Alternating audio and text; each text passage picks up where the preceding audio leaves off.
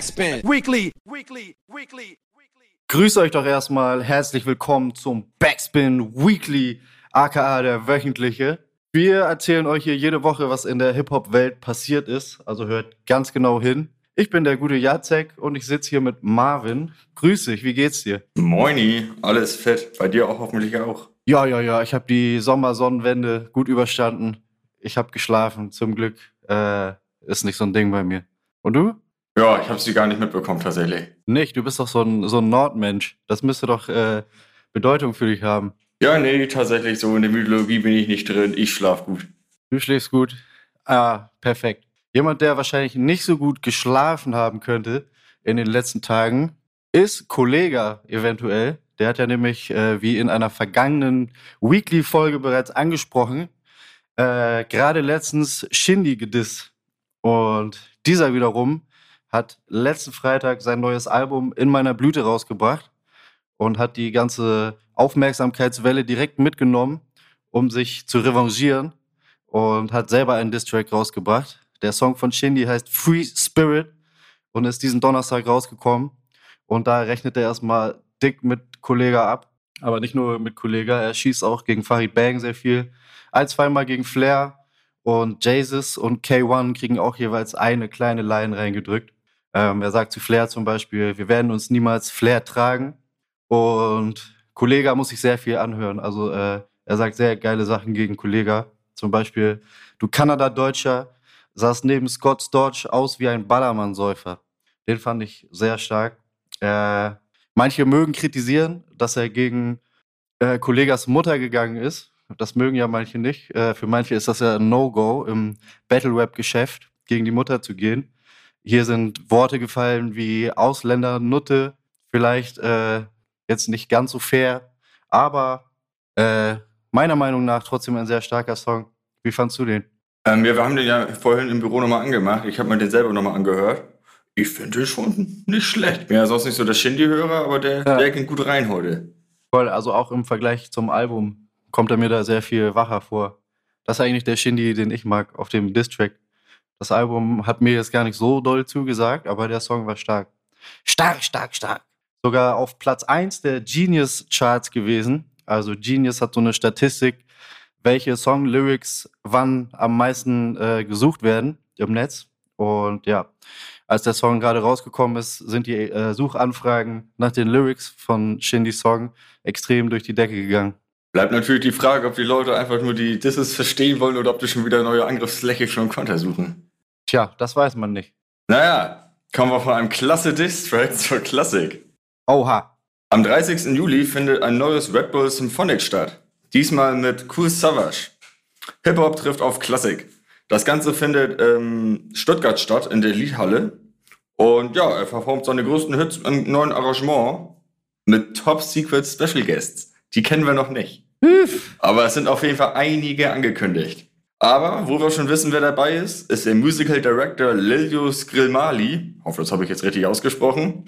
Den kennen wir unter anderem schon vom Red Bull Symphonic mit Loredana. Der leitet auch die Hausband von The Voice of Germany und tourt mit den, Fan mit den Fantastischen Vier, mit Max Herre und hat auch an mehreren legendären MTV Unplugs mitgearbeitet, unter anderem von Crow, Max Herre und eben den Fantas. Das will was heißen. Auf jeden Fall. Das Ganze findet nur einmal statt. Ist ein bisschen schade, weil das Ding ist schon ausverkauft. Die hatten Oh. äh, ein Limit von 2000 Plätzen. Gibt es keine Gästeliste Plätzchen für die Backspin? Ich habe noch von nichts gehört. In Seiten, da kam eine Mail rein. Weiß nicht, ob du einen anderen Verteiler hast. Äh, nee. Nico muss da nochmal Ärger machen. ja, schicken wir nochmal hin. Ich will David Garrett an der Geige sehen. Uh, das Special Guest, ne? Man weiß nicht. Auf jeden Fall äh, müssen wir es noch ein bisschen gedulden, aber die haben uns versichert, dass wir, die jetzt keine Tickets haben, die Normalsterblichen, würde ich sagen, oder die, die jetzt erst erfahren davon, dank uns, ähm, dass das auf jeden Fall auf dem Red Bull Rap 100 Kanal hochgeladen wird, wo wir uns das Ding in voller Länge reinziehen können. Ja, wo wir gerade schon bei der Klassik sind, würde ich direkt mal übergehen zu einem anderen Klassiker. Es geht nämlich um den Film La Haine von 1995, wenn mich nicht alles täuscht. Ähm, der Regisseur Mathieu Kassowitz hat am Montag gemeinsam mit der offiziellen Seite des Films auf Instagram einen Cross-Post rausgehauen, der sehr äh, geheimnisvoll daherkam. Das war nämlich einfach ein schwarzes Quadrat. Und auf diesem schwarzen Quadrat steht in weißer Schrift La Haine 2024 mit einer französischen Caption, die auf Deutsch übersetzt so viel heißt wie Es braut sich etwas zusammen. Uh, mysteriös. Sehr geheimnisvoll. Ähm, falls ihr den Film nicht kennt, das ist ein Kultfilm, wie gesagt, 95 erschienen, ähm, mit Vincent Cassel. Ich kann nicht so gut Französisch, darum deutsche ich den Namen jetzt einfach ein. Damals schon preisgekrönt, hat zum Beispiel die Goldene Palme von Cannes erhalten. Und in dem Film geht es insgesamt um einen Tag im Leben von drei Jugendlichen, die zusammen abhängen in einem Pariser Vorort, also einem sozialen Brennpunkt, wenn man so will. Und ja, die sind unterwegs den ganzen Tag und es passiert eigentlich nur Scheiße. Viel stressig, paar lustige Sachen.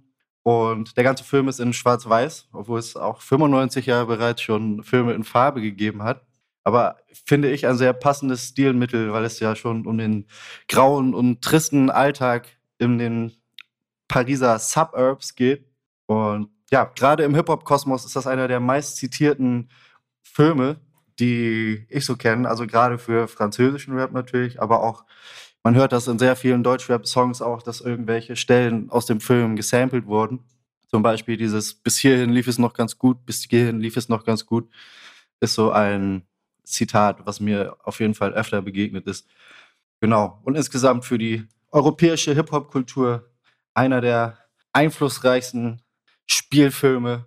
Und wenn mich nicht alles täuscht, könnte da eventuell eine Neuauflage auf uns zukommen, wenn der Regisseur das selber schon so anteast. Ich bin sehr gespannt, was da kommt.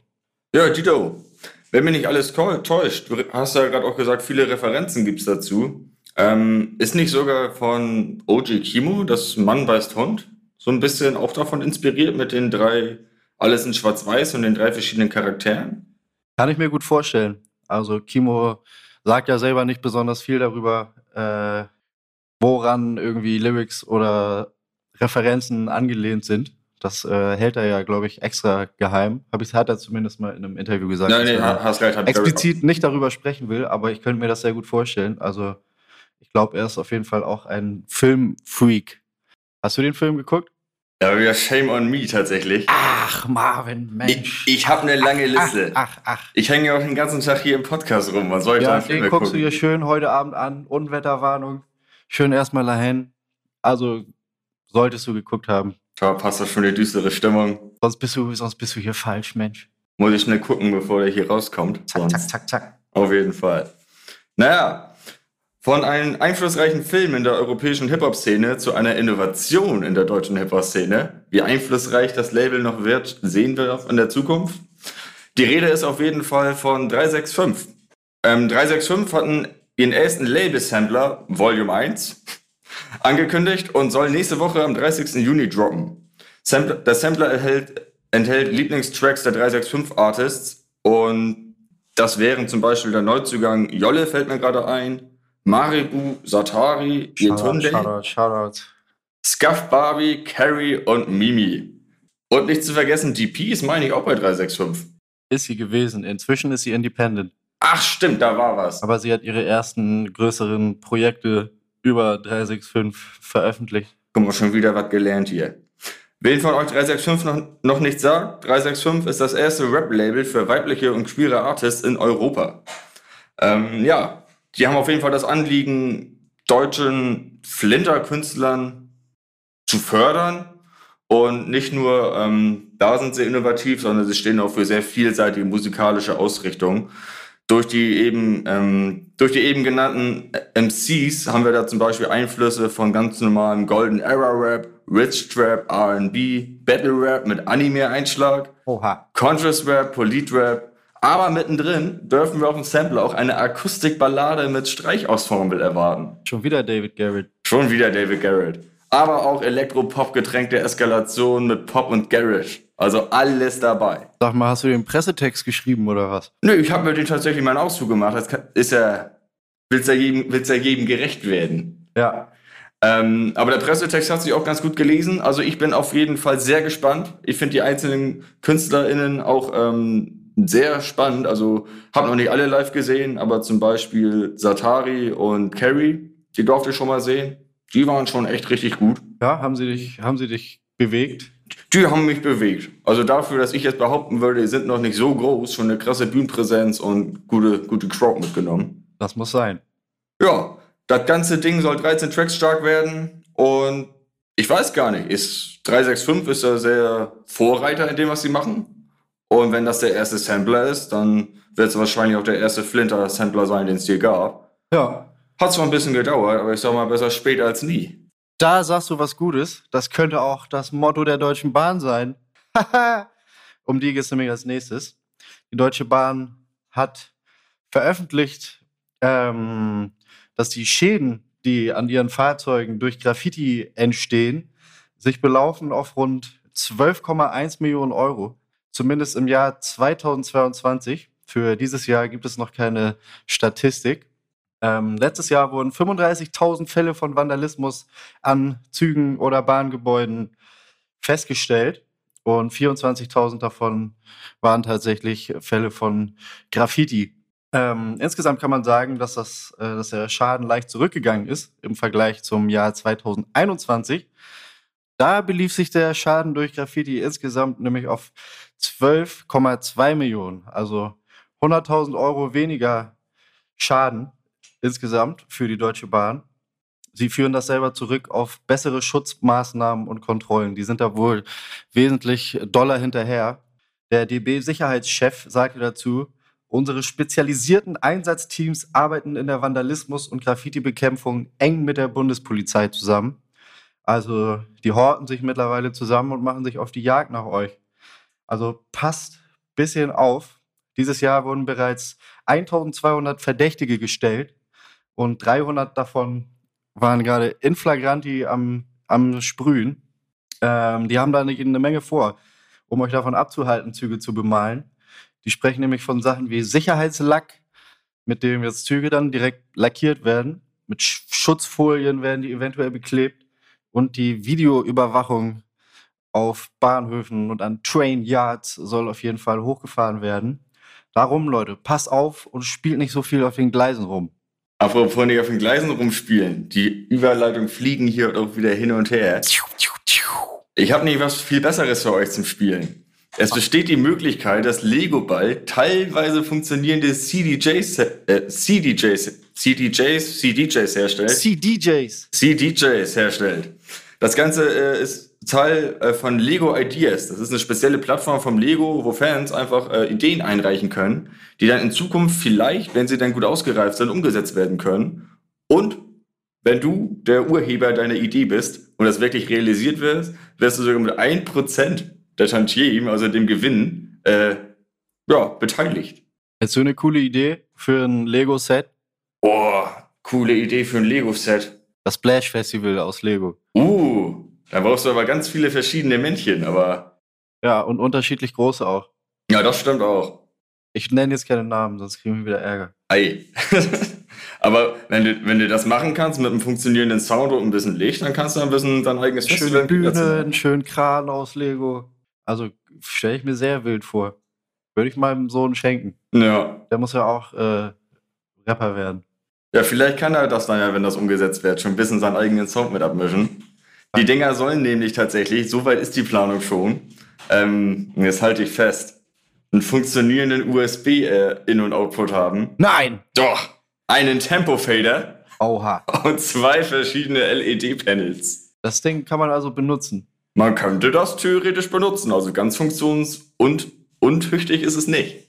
Aber ich Das ist ja der glaube, Wahnsinn. Aber ich glaube, das ist eher so ein, wie gesagt, so für Sammler, für die Producer unter euch, das könnt ihr euch ins Zimmer stellen und sagen, guck mal, was ich hab. Aber wenn ihr euch Seid dann, ihr hängen geblieben. aber ich glaube, wenn man sich da ein bisschen reinfuchst, dann kann man da auch äh, sich jetzt schon ein bisschen was machen und selber ein paar Panels draufkleben. Weil, ich weiß nicht, also so ein richtiges, voll, voll funktionsfähiges äh, CDJ, CDJ kostet ja auch schon weit über äh, 1000, 1500 Euro. Meistens brauchst du ja zwei davon. Ich weiß nicht, wie viel Lego dann dafür nimmt, weil Lego ist ja immer noch mal ein bisschen extra teuer. Ja. Ich weiß es nicht. Ich, weiß- ich kann es ja auch nicht sagen. Immer wenn ich irgendwo spielen tue, dann stehen die da schon. das Ich habe stimmt noch nie wohl. gehört, wie viel sowas kostet, aber ich bin gerade überrascht. dass man dafür doch dann so viel hinblättert. Ja. Aber tatsächlich äh, ist das auch, wie gesagt, noch äh, Zukunftsschnack, denn von den 1000 bis 10.000 Unterstützern, die man braucht, ähm, sind wir noch ganz weit entfernt. Also das hat, braucht alles noch seine Zeit. Wie gesagt, wenn ihr zuhört und da voll drauf abfahrt, checkt mal aus bei Lego, bei Lego Ideas und mal schauen. Geht dabei und ballert die mit DMs voll. Oder ihr reicht die Splash Festival Lego Idee ein. Oder eure eigene Idee. Kriegen wir schon hin, irgendwas. Wir kriegen das hin. Bis dahin halten wir die Ohren steif, gucken, was passiert in der nächsten Woche. Ihr könnt euch darauf freuen. Mal sehen, wer hier dann sitzt. Macht es gut, schönes Wochenende und bis zum nächsten Mal. Reingehauen. Tschüss, tschüss, tschüss, tschüss, tschüss. Backspin. Weekly, weekly, weekly.